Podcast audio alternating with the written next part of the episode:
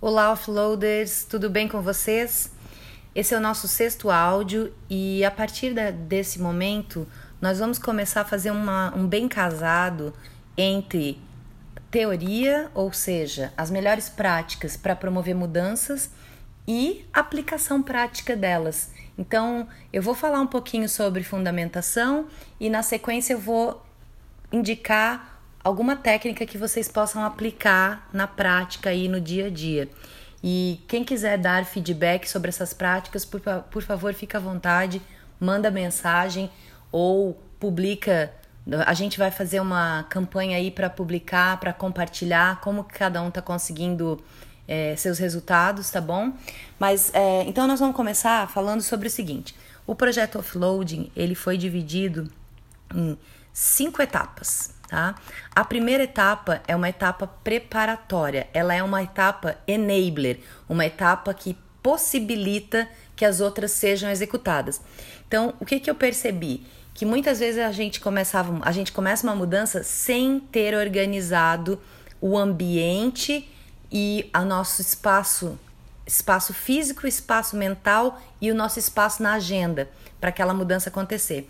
Então, a etapa preparatória, ela é isso, ela é ela é composta por elementos de apoio, tá? Então, antes, né, de começar a fazer qualquer mudança, a gente precisa organizar o nosso tempo. É a primeira, o primeiro recurso, o recurso mais escasso e mais importante que a gente tem. Nessa etapa preparatória, né, a gente trabalha isso, tá? É, uma coisa, um ponto que eu quero chamar a atenção é que é algo assim. Quando aquilo que a gente quer que a gente precisa fazer é algo que a gente gosta, ou seja, é uma atividade prazerosa, a execução acontece facilmente, a gente nem vê o tempo passar. A gente está fazendo aquela ação e o tempo passa e você nem percebe. Mas quando a atividade é chata, chega o Natal, mas não chega o fim daquela tarefa, né? Então, isso acontece porque a gente tem duas forças que moldam a nossa visão das tarefas, que são a dor e o prazer. Eu já falei aqui antes em outro áudio, né? Então, tudo que a gente faz, ou se dá a necessidade da gente evitar dor, ou ao nosso desejo de obter prazer.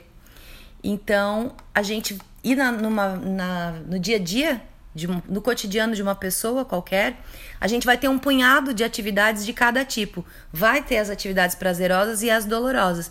Então, a gente precisa saber lidar com, essas, com esses dois tipos de, de tarefa. Né? Não é apenas disciplina que vai fazer você conseguir chegar lá. Isso demanda um ferramental de suporte para que a gente não fuja das tarefas dolorosas também, que englobe essas duas numa equação equilibrada, a dor e o prazer. Então, a gente trabalha, né, um a gente vai trabalhar nossa agenda principalmente para que ela seja um, uma, uma ferramenta de suporte, uma ferramenta de apoio e na etapa preparatória, então, a gente prepara o esqueleto principal do método. Uh, na sequência, a gente tem uma etapa que é a nossa etapa de direção. Então, a primeira etapa tem foco em organização. A segunda etapa ela tem foco em direção, que é para a gente saber aonde estamos indo, para que estamos indo, por que estamos indo, o que, que nós queremos de verdade. Porque se eu só organizo o meu tempo, eu só organizo a minha agenda, eu só organizo as minhas atividades, quem me garante que as atividades que eu estou fazendo são aquelas que eu realmente quero? Então eu preciso me colocar à prova aí. E é aí que entra os eus, aqueles cinco eus, aquelas cinco áreas da vida que eu falei no áudio anterior. Na sequência, a outra etapa é a etapa de formação de hábitos.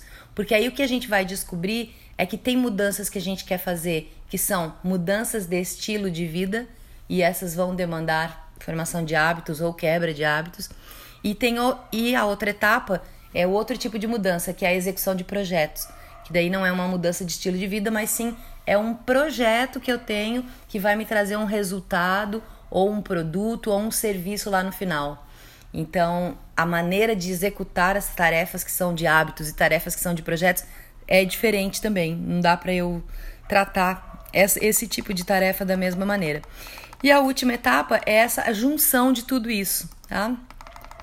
Então, para hoje, nossa primeira tarefa, que é, vai, nós vamos entrar na etapa preparatória do projeto, a nossa primeira tarefa é encontrar um, um repositório. É, algumas pessoas usam uma agenda, algumas pessoas usam um caderno, outras pessoas usam uma pasta, outras pessoas usam um aplicativo. Eu vou falar mais sobre esse repositório no próximo áudio, mas comecem a pensar no que, que seria prático para vocês usarem como um repositório único de informações. Isso é muito importante para que a gente não para que a gente não complique a aplicação do método. A ideia é simplificar a nossa vida, tá certo? Abraço e até o próximo.